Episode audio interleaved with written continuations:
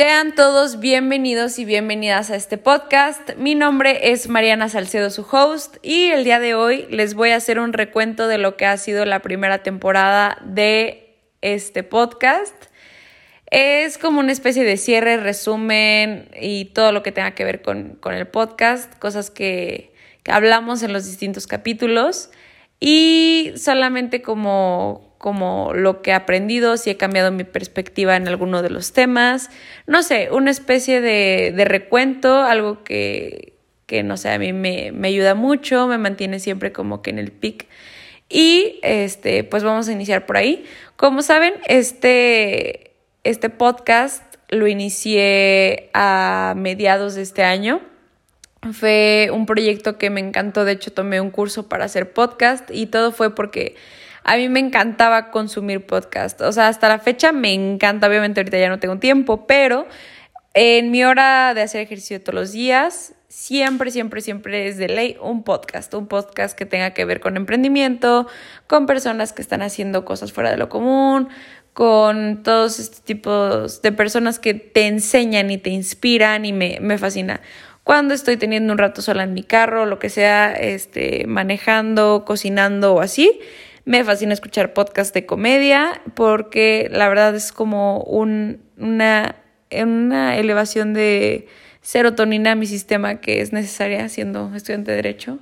Y de ahí en más, este, no se crean, es broma. Me encanta mi carrera, de verdad. Este, si ustedes están pensando en estudiar Derecho, mándenme un mensaje y ya podemos hablar al respecto para decirles que ha sido también eso, porque sé que muchas personas, creo que ya nadie estudia Derecho, pero bueno, eh, empecé el podcast y he aprendido mucho de él. Eh, me encantó hacerlo, me encantó animarme. Antes era una persona que pensaba constantemente en el, en el qué dirán, ¿no? Y justamente me gustaría mucho partir desde ese aprendizaje y es que realmente a nadie le importas, o sea, a nadie le importas. Ustedes, y vamos a hacer un ejercicio muy rápido.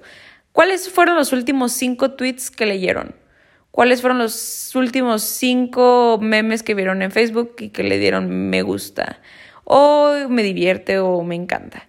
Y cuáles fueron las últimas cinco historias que vieron en Instagram. Nadie de ustedes estoy segura que me lo va a poder decir, porque no, no somos tan relevantes en la vida de los demás. Y obviamente esto lo estoy diciendo no desde una perspectiva de, ay, yo me di cuenta. No, realmente yo soy una persona que sigue compartiendo memes, sigue publicando tweets y sigue compartiendo historias y cada que voy a compartirlo pienso en tal vez qué dirán las personas, cómo lo van a recibir. Obviamente no de una manera como súper intensa, pero obviamente nos pasa por la cabeza. Y pues eso es algo que, que me gustaría mucho tocar, el que me gustó mucho haberme animado a hacer este podcast y que el hecho de que se me quitara la pena, ¿no? O sea, de hecho mi intro del podcast no me gusta, creo que es algo súper, súper, como de otro tipo de, no sé, como que creo que va muchísimo más a la parte de querer cambiar, lo espiritual. Creo que por ahí quería abordar mi podcast, pero terminó siendo muchísimo más ad hoc a mi personalidad, que es lo que ustedes siempre escuchan, que es lo que les gusta. Y no sé, creo que la intro no, no fue lo mío, pero de ahí en más el contenido me encantó. Me encantó grabar. Y justamente voy a partir de ahí. El segundo episodio después del, del piloto se llama Vas a decepcionar a tus padres. Es en ese episodio hablamos sobre lo que implica el crecer y el decepcionar a tus padres y a las personas que te rodean por el hecho de no cumplir las expectativas. Hasta la fecha sigo muy orgullosa de, de ese capítulo en particular porque sé que lo tocamos desde una perspectiva muy autocompasiva con nosotros mismos y con que somos seres humanos y reconocemos en que nos equivocamos y también reconocemos que nuestros padres hacen todo lo que pueden por amarnos y por cuidarnos y por todo lo que tiene que ver con nosotros. Entonces, ese episodio abarca mucho ese tema. A mí me, me gustó mucho grabarlo porque precisamente comparto todavía la opinión, esa opinión en la que sí los vamos a decepcionar, pero a veces es muy, muy necesario. Y hay veces en las que lo importante es no decepcionarnos a, unos, a nosotros mismos, entonces sigo, sigo muy, muy pendiente, muy cercana a esa opinión. Y el tercer episodio se llama eh, Los trastornos de la conducta alimentaria. Ustedes este, realmente si están teniendo ahorita un problema con su alimentación, si quieren escuchar cómo ha sido para otra persona vivirlo, si ustedes piensan que tienen un trastorno alimentario pero, pero no están seguros, probablemente ahí encuentren una que otra cosa que los va a orientar un poquito, tal vez a reconocer que están teniendo un problema o quizás también reconocer sus pequeños logros si saben que tienen un trastorno o simplemente conocer un poco más mi historia. En el episodio número 4 que lo grabé con Nora, ese episodio también es acerca de que nos rapamos. Si es tu primera vez escuchando el podcast y no me conoces, yo soy Mariana y no sé por qué me presento otra vez, pero bueno, es que iba a decir yo soy Mariana y soy pelona, pero sí iba a escuchar súper mal eso. Entonces nada más este, les quiero contar, este, yo me rapé en junio, julio de este año, 2021, y pues esa es como que la historia de que si tienes ganas de hacerlo, si te, este, pues no sé, como si tienes la espinita, lo que tiene que ver con la autoestima, los estándares de belleza, qué dice la gente, qué dice la sociedad. Me gustaría un poquito tocar este tema rápido y es que mm, les voy a confesar que yo ya no comparto una opinión que dije en ese capítulo y es que sí lo volvería a hacer. La verdad es que a lo largo de mi periodo de crecimiento del cabello, eh, cuando grabé ese capítulo llevaba apenas creo que uno o dos meses en que me rapé, mi cabello no está tan, tan largo, ni estaba como que en, en la etapa en la que iba a estar súper despeinado. Justamente ahorita me encuentro en la etapa en la que está súper despeinado, seis meses después. créanme que no ha sido fácil, no me gusta cómo me veo. De hecho, Creo que es algo a lo que también es válido darle un poco de voz porque sé que yo me rapé por gusto, por, por todo lo que les conté en ese episodio, pero también es cierto que hay personas que sufren de alopecia y que para ellas es muy duro el proceso de quedarse sin cabello o incluso personas que están tomando quimioterapias y tienen que raparse y no se habla mucho sobre el, el que tal vez la gente te dice que te ves bien, pero tú sientes que no te ves bien, o sea, y es lo que a mí me ha estado pasando y sientes que el no verte bien te hace sentir mal. Y creo que creo que me voy a, sincerar con ustedes, no me gusta ahorita cómo me veo y creo que ya en este momento en el que me estoy incomodando tanto digo, güey, no lo volvería a hacer, no me volvería a poner en esta situación vulnerable en la que no me gusta, no me gusta cómo me veo, pero que sin embargo, y ustedes lo saben bien, o sea, no porque no me guste cómo me veo con el cabello así significa que me dejo de amar ni por un segundo. Se pasa eso por mi cabeza. Pero sí es cierto que el proceso de crecimiento es muy duro y que no, no sé, hay veces, yo incluso llevo un par de meses en los que de verdad digo, no, no me gusta, no me gusta nada cómo me veo y que simplemente pues tienes que o sea, you have to deal with it. Entonces, pues simplemente lo haces parte de tu vida y, ni modo, ¿verdad? Justamente también por eso lo hice, para retarme a mí misma. Es claro que lo he estado haciendo. O sea, créanme, créanme, créanme que sí. Eh, es algo que, que me ha ayudado también en una parte, pero es cierto que es incómodo. Es incómodo tener el cabello rapado. Creo que, que necesitas mucha fuerza de voluntad, de no criticarte, no basarte en tu físico para reconocer tu valor como persona, pero sí es complicado, la verdad. Entonces yo creo que yo ya no me volvería a rapar. Ya es algo que de verdad creo que sí le tienes que tener más cuidado. No es algo cómodo, pero sin embargo creo que sí creo que en unos en un año probablemente esté muy agradecida conmigo de haberlo hecho, de haberme animado, porque eso sí, y no me voy a arrepentir de esta parte, y es en los aprendizajes y en la construcción de la autoestima, en, en obviamente reconocerte bella, el amarte y así. Entonces, eso me ha ayudado mucho, el también el decir, güey, pues no me siento bonita, no voy a ligar, no voy a subir fotos de mi cara, bla, bla, bla, o sea, lo que compartía Nora en el episodio, creo que ahora lo entiendo muchísimo más. Es cierto, yo ya no subo fotos casi, no me gusta, porque no me gusta. Pero bueno, ni modo, ni modo y así pasa y hay que aprender también de estas pequeñas cositas. Repito que no somos nada importantes para la demás gente, a los demás no les importa, así que hay veces en que también tenemos que actuar un poquito así con nosotros mismos. Creo que también Hay veces en que yo lo ignoro completamente, aparte tengo mucha tarea, entonces pues hay veces en que digo, bueno, pues ¿qué hago? Me pongo a hacer mi tarea que me tarda nueve horas o me pongo a llorar un ratito, entonces pues favorablemente me queda mucho mejor hacer mi tarea y a veces está padre, ¿no? Entonces, bueno, en el siguiente episodio hablamos sobre los aprendizajes de mi último año y ese episodio en particular creo que sí deberían echarle un ojo, creo que ese sí está más sorpresivo, creo que Van a sacar muchas cosas que les pueden ayudar, consejos de vida de muchos libros que he leído y demás. Eh, quiero también decir que me quiero agradecer en este último año y en este podcast porque me obligué a mí misma a leer 12 libros que no tuvieran nada que ver con mi carrera, simplemente por gusto, por, para compartir en el podcast. Y eh, lo hice, ya los terminé, de hecho leí 15 libros que no tenían nada que ver con mi carrera. Voy llegando de la Feria Internacional del Libro FIL aquí en Guadalajara y me compré ya muchos más libros, así que el siguiente año vamos a hablar de muchísimos más temas. Me interesa mucho tocar el tema de la vida sexual familiar este, en México y que está intrínsecamente relacionada a las ideas del catolicismo o del Estado laico. Me gustaría mucho tocar ese tema, pero obviamente quiero leer más cosas al respecto. Entonces, esos van a ser como algunos temas que se tocarán en la siguiente temporada. Pero en los siguientes episodios también está el de lenguaje inclusivo, es como una perspectiva del género no binario o incluso desde la perspectiva feminista. Y quiero decir que escucho ese episodio y me encanta una parte en la que yo reconozco que es, todo se basa en el respeto pero creo que ahí yo no dejé en clara mi postura respecto al lenguaje inclusivo y no me cancelen por favor, pero yo no estoy de acuerdo en el lenguaje inclusivo, no estoy de acuerdo en que deba de ser formalizado y pero pues obviamente sin, sin dejar como que la visibilidad a las personas no binarias, pero justamente sí siento que la inclusión se puede dar en, otras, en otros ámbitos de nuestra vida y que el lenguaje inclusivo simplemente es, es una manera en la que se utiliza al lenguaje para, para esta inclusión, vaya la redundancia.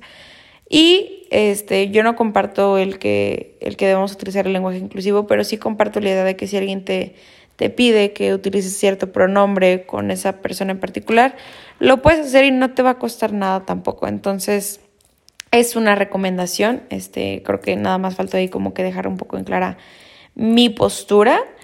Y en la en los siguientes episodios que fue el aborto y bueno, en este tema en particular, creo que también me gustaría mencionar aquí mi postura eh, respecto al tema del aborto y no desde la perspectiva de la salud médica como tal, pero obviamente está intrínsecamente relacionada.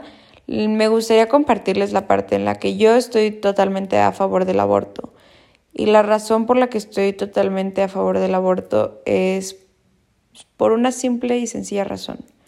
Yo no soy nadie para tomar decisiones sobre el cuerpo de otra persona.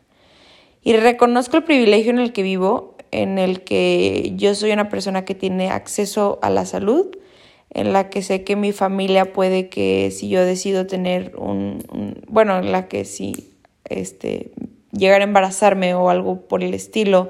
Sé que mi familia probablemente me apoyaría este, a los recursos necesarios. Dudo mucho que me apoyaran a realizar un aborto. Y de hecho creo que también es importante decirlo que yo no me considero una persona que se realizaría un aborto, incluso si me embarazo a esta edad, que ya soy mayor de edad, pero pues obviamente no, no quiero tener un hijo en estos momentos. Pero creo que mi familia me apoyaría, me darían amor. Pero sé que hay muchas personas que no están viviendo esta misma realidad. Sé que hay personas, y mujeres incluso, que, o personas gestantes, es importante reconocer a estas personas gestantes que no se identifican como mujeres, no están viviendo bajo el mismo privilegio que yo. Hay niñas que están sufriendo de abuso sexual, que terminan en embarazos porque obviamente no se utiliza un preservativo y está siendo causa de una violación. Y yo no puedo ser quien para prohibir que el aborto se dé cuando estas personas son totalmente ajenas a que este acto les, les ocurra, o sea, son víctimas de un abuso sexual, son personas que probablemente no tienen el acceso a los preservativos y aunque estos son gratuitos en muchas de las, en las instituciones públicas, es cierto que las mujeres, muchas de las mujeres no tienen acceso a ellos y ignorar esta parte sería ignorar una parte pues que vemos todo el tiempo en México, ¿saben? O sea, y no solo en México, sino en gran parte del mundo, las personas que no tienen el acceso a este tipo de preservativos o incluso la educación sexual. La educación sexual en México es pésima, de hecho es un shout out a todas las personas encargadas y todas las personas que están dando clases que si sus alumnos este, les están preguntando cosas sobre la sexualidad, sepan abordarlo desde, desde un,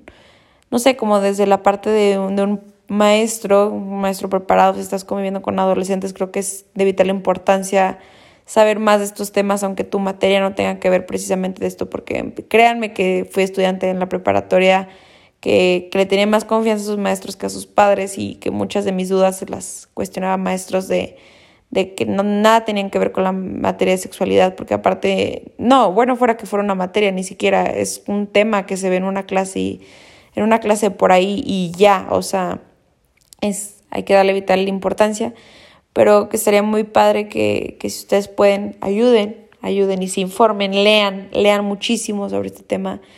Eh, no den información falsa, no den información de la que no estén seguros, por favor. Fuentes confiables todo el tiempo.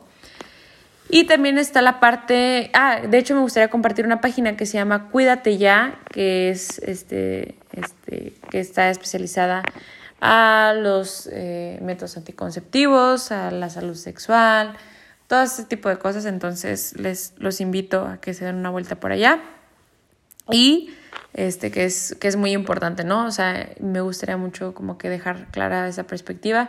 Aparte porque creo que justamente este, se acaba de aprobar eh, lo de la ley inconstitucional que tiene que ver con lo de la aprobación del aborto. Y precisamente es porque, porque pues ahora ya se reconoce que, que más y cuestionarnos sobre si la mujer tiene derechos, bueno, más bien, perdón, si el, si el feto tiene vida o no, tenemos que saber que las mujeres que están vivas tienen derechos, entonces tienen derechos a decidir sobre su cuerpo y pues ahí está la inconstitucionalidad del aborto. Entonces creo que eso es de vital importancia si ustedes siguen muy este, arraigados a su idea católica, cristiana, lo que sea, de que él tiene que ser provida, pues también estaría muy padre que, que se dieran una vuelta, ¿no? Como que al lado que tiene que ver también con las leyes y la protección hacia la mujer. Estaría muy cool que se dieran esa vuelta. Si aún así siguen estando en una perspectiva provida, yo tampoco tengo ningún problema con eso. Así como yo no puedo decidir sobre el cuerpo ajeno, no puedo decidir sobre las ideas ajenas. Y, creo que es válido también esta parte, pero yo en lo personal, Mariana Salcedo, me considero una persona que apoya 100% el aborto y que, y que este debe ser bajo los, bajo los cuidados del, del tema de la salud. Entonces, obviamente, estoy muy a favor de su legalización. Y también este otro de los episodios es sobre elegir y cuestionar tus valores. Creo que sigo compartiendo mis opiniones con esa Mariana que dijo todas, todas las cosas sobre cuestionar tus valores y, y aprender de ellos, pero le quiero añadir a ese episodio que nosotros como seres humanos constantemente estemos cuestionando nuestros valores, pero en sentido de que también lo renovemos en, en como en un sentido más o sea, como más dirigido a nuestras, a nuestras vivencias del día, del día a día.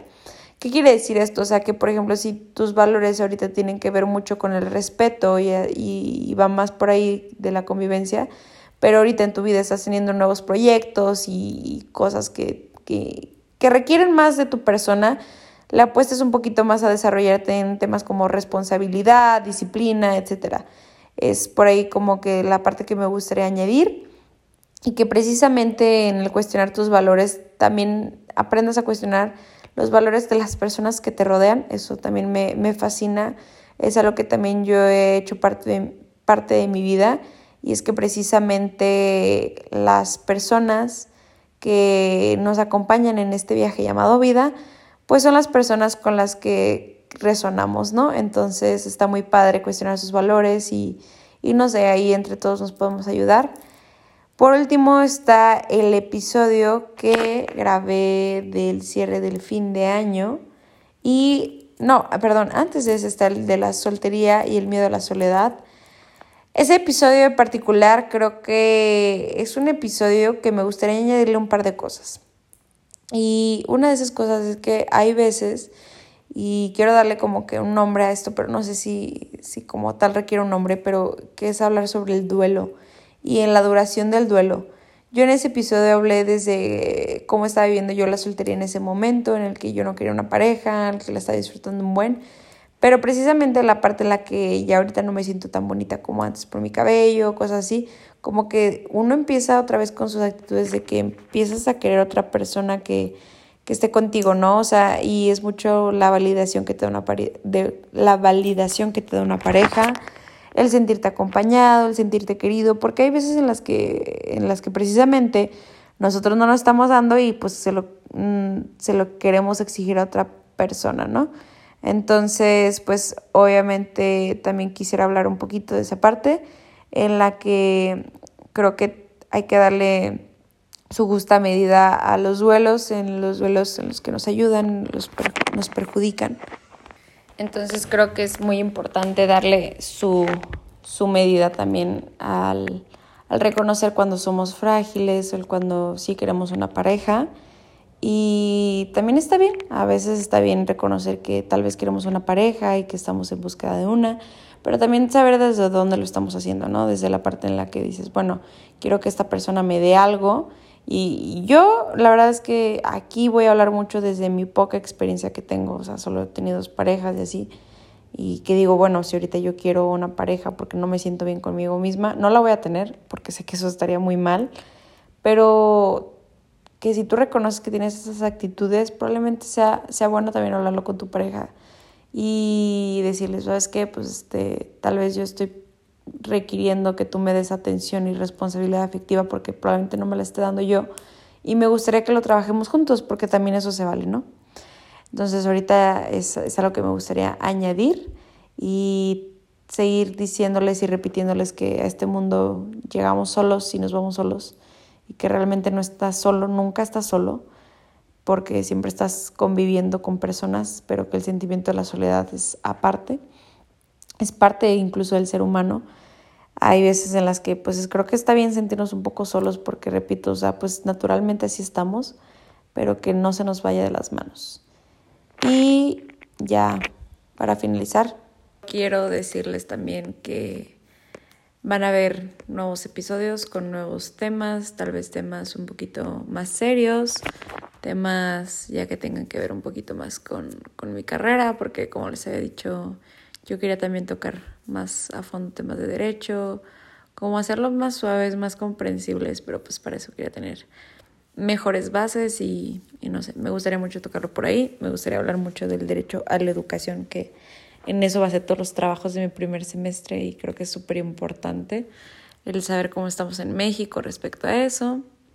Y pues nada, simplemente este recuento, cómo vamos cambiando, cómo vamos evolucionando y que todos nosotros nos sintamos parte de, de una misma comunidad, de una misma sociedad y que sepan que yo también cambio de opinión, que a mí también hay cosas que no me gustan y que digo y qué hago y pues así, de eso se trata vivir, ¿no? También está muy complicado siempre estar bajo bajo las reglas, bajo bueno, obviamente las reglas es una cosa, las leyes son otra cosa, pero este hay veces en que somos nuestro peor juez y nosotros nos mantenemos en un en una exigencia demasiado demasiado fuerte, demasiado constante y no nos permitimos ser flexibles, entonces Aquí está el recuento, aquí están los cambios de opinión y pues nada más queda agradecerles por esta primera temporada. Nos vemos en el siguiente episodio y les mando un fuerte abrazo. Bye.